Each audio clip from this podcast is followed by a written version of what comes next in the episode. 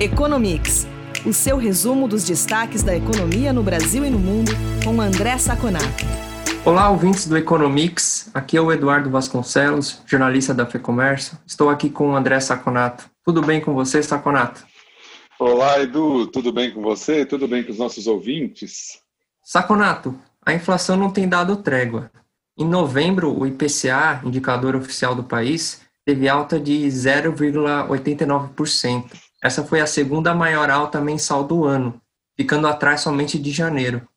Quando a gente observa o período de 12 meses até novembro, temos uma inflação acumulada de 4,31%. Não é nenhum absurdo, mas o índice se mantém acima do centro da meta do Banco Central, que é de 4%. Para a gente contextualizar, em abril e maio tivemos deflação, aquele conceito que indica a queda generalizada dos preços. Mas de setembro para cá, os resultados mensais do IPCA foram altas significativas. Então, Saconato, eu te pergunto o que tem puxado a inflação e o que podemos esperar da política monetária diante desse cenário? Olha, Edu, é, os, o grande vilão, se é que nós podemos chamar de vilão, né? O, mas o que influenciou muito esse índice foram os alimentos. Nesse ano, os alimentos já subiram 12,14%, acima dos dois dígitos, né? E o que deixou, né, como você falou, a inflação em 12 meses de 4,31% e no ano, sem contar dezembro, 3,13%. O que é interessante dessa inflação de novembro que você falou, que veio acima, inclusive, das expectativas de mercado, né? O máximo da expectativa de mercado que os jornais, a mídia conseguiu buscar nas consultorias e nos bancos foram 0,8, ela veio 0,89. Desse 0,89, 0,53 veio de alimentação e 0,23 de transporte. Numa conta rápida, praticamente 90% da inflação veio de alimentação e transporte. Está bem concentrado. Qual que é o ponto que, de preocupação nesse índice, Edu? Serviços está muito baixo. Serviços está lá 0,3, 0,2, algum, alguns meses ele até fica negativo, próximo de zero. Por que, que eu falo isso? Eu falo isso porque, com a proximidade da vacina, né, com a tendência de, em algum ponto do ano que vem, nós ficarmos, é, tivermos uma situação mais normal, você vai voltar a ter os serviços crescendo. E aí, se não houver uma volta do, da alimentação e transporte, aí sim nós podemos ter um grande problema, sério problema com a inflação. Como você mesmo tinha dito, nós temos um outro ponto, um outro ponto a se considerar, que a partir de março, abril, nós já começamos a ter deflação é, por conta da pandemia.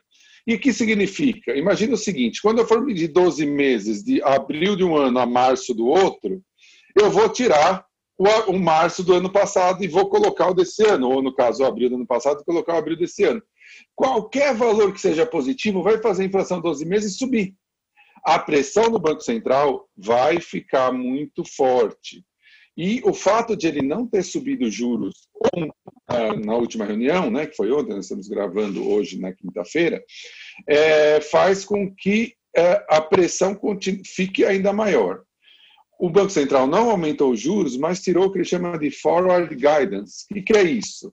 Basicamente, só para o nosso ouvinte entender, com forward guidance, ele dá uma garantia que ele não vai subir os juros por um tempo muito grande na frente. É mais ou menos como ele fala: oh, não subi agora e vou demorar para subir. Quando ele tira isso, ele está falando que já tensiona, já pensa em subir em algum ponto do ano que vem. Portanto, temos aí, é muito claro que o ano que vem teremos alta de juros.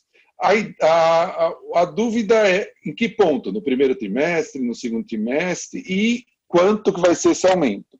De qualquer maneira, vamos tranquilizar o nosso ouvinte que mesmo subir os juros, vai ser ficar alguma coisa próxima de 3,5%, ainda muito baixo em relação ao nosso histórico. De qualquer forma, você acredita que essa eventual alta de juros deve prejudicar o crescimento no ano que vem?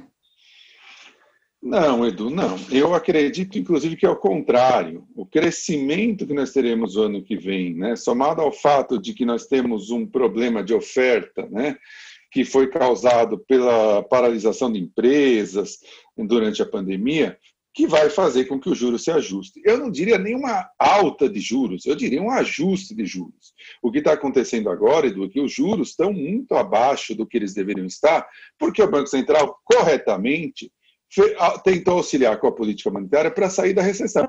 Quando a gente sair da recessão, quando a gente começar a subir de novo, crescer de novo, ele só vai fazer um ajuste para que esses juros voltem ao normal. Nem acho que é uma, é uma subida de juros, não há uma preocupação do mercado com isso. Só o fato do Banco Central já tirar esse, esse gatilho que faria com que ele não aumentasse os juros por muito tempo, já fez, por exemplo, que a curva de juros, ou seja, que o mercado vê os juros no longo prazo, caia.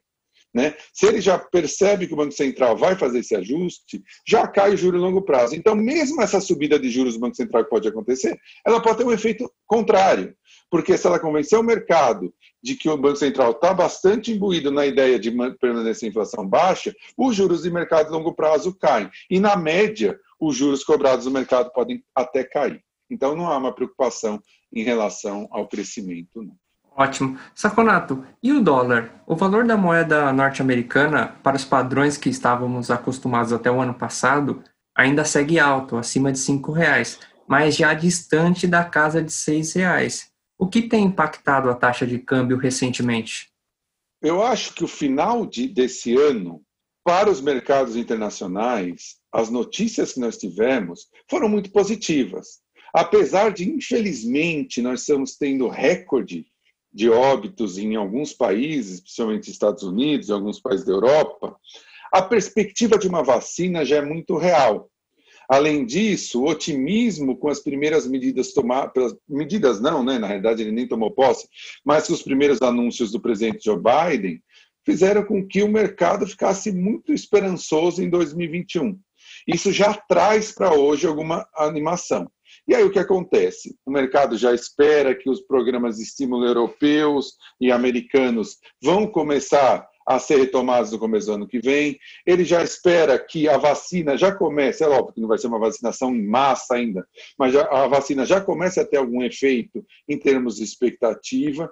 Então, os agentes ficam mais amantes do risco, eles ficam menos avessos ao risco. Eles imaginam que os países em desenvolvimento vão gerar retornos muito grandes no médio e longo prazo e começam a mandar o dinheiro para esses países. Só para a gente ter uma ideia, está entrando uma média aqui na Bolsa Brasileira de um bilhão de reais por dia de estrangeiros. Um bilhão de reais por dia. Isso está fazendo o dólar despencar e está fazendo a Bolsa ir bastante para cima.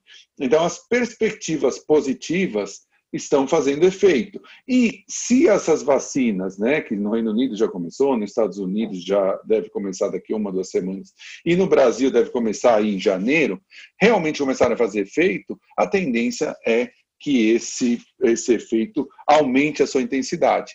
Não é surpresa que nós fechemos o, fechamos o, fechemos o ano com dólar na casa dos quatro e quatro e muito, né? Eu diria, próximo de cinco, mas já na casa dos quatro. Saconato, vamos passar para a parte internacional aqui. É, autoridades dos Estados Unidos entraram com um processo contra o Facebook por monopólio ilegal, citando as compras do Instagram e do WhatsApp, que foram realizadas em 2012 e 2014, respectivamente. É, como você vê essa ação contra o Facebook? É algo pontual ou faz parte de um plano contra a sustentação de monopólios tecnológicos? A gente sabe que a pauta de tecnologia é algo bastante em voga na, nas relações internacionais hoje. Estados Unidos e China, uma disputa muito grande, e isso também está dentro dos Estados Unidos. É por aí, Saconato? Olha, Edu, eu vou pedir um, uma licença para os nossos ouvintes e trazer para cá uma discussão que é muito interessante na economia, para o nosso programa aqui para Economics. É, nós temos um estudioso de tecnologia, talvez um dos maiores estudiosos hoje no, no mundo, que chama Robert Atkinson. E ele tem uma tese muito polêmica. Essa tese diz o seguinte: da partir dos anos 80, com a liberalização da economia americana, lá se teve uma grande, um grande é, luta, uma grande briga contra os monopólios você tinha ah, todo aquele sistema de defesa da concorrência que ele chama de anglo-saxão indo muito forte contra os monopólios. A tese do, do Robert Atkins é o seguinte: os Estados Unidos perdeu toda a sua indústria de telecomunicações. Vejam, hoje no 5G, a briga entre uma chinesa e uma sueca, entre Ericsson e Huawei. Não temos empresa americana. Justamente porque o, o, Departamento de Justiça dos Estados Unidos foi quebrando as grandes empresas de telecomunicações americanas por conta dessa defesa da concorrência. Então você tinha a Lucent no final, você AT&T, Bell, todas essas empresas, né, elas foram sendo quebradas né, em empresas menores por conta da defesa da concorrência. A China, se aproveitando disso, concentrou a empresa chinesa Huawei via Estado e hoje está na frente dos americanos em tecnologia de telecomunicações, que é tão é, é, é, é, um, é um setor absolutamente estratégico, né? Então, é, eu acho interessante trazer essa discussão, porque quando exata, uma das grandes uh, conclusões que os uh, economistas americanos mais clássicos tiram contra essa ideia do Atkins é a seguinte: não, os Estados Unidos, na verdade, ele não perdeu o telecom, ele migrou para a área de software, para a área de internet, e aí ele ficou forte lá. E perceba, interessante, o Departamento de Justiça está indo atrás dessas empresas para acabar com uh, o monopólio, para diminuir ou seja, por exemplo, pedindo Facebook vender o WhatsApp, vender o Instagram. Então é interessante a gente entender toda essa discussão e como que isso pode prejudicar a empresa americana a longo prazo. É óbvio que, na teoria econômica, você deixando a empresa com menos poder de mercado, quebrando ela, você deixa mais competição e isso fica positivo. Agora a pergunta é, num mundo em que o outro concorrente não faz isso, será que uh, o ótimo é fazer, ou seja, se a China concentra, será que é melhor os Estados Unidos quebrar? Essa é uma discussão muito interessante que é interessante trazer aqui para os nossos ouvintes. Saconato, é isso por essa semana.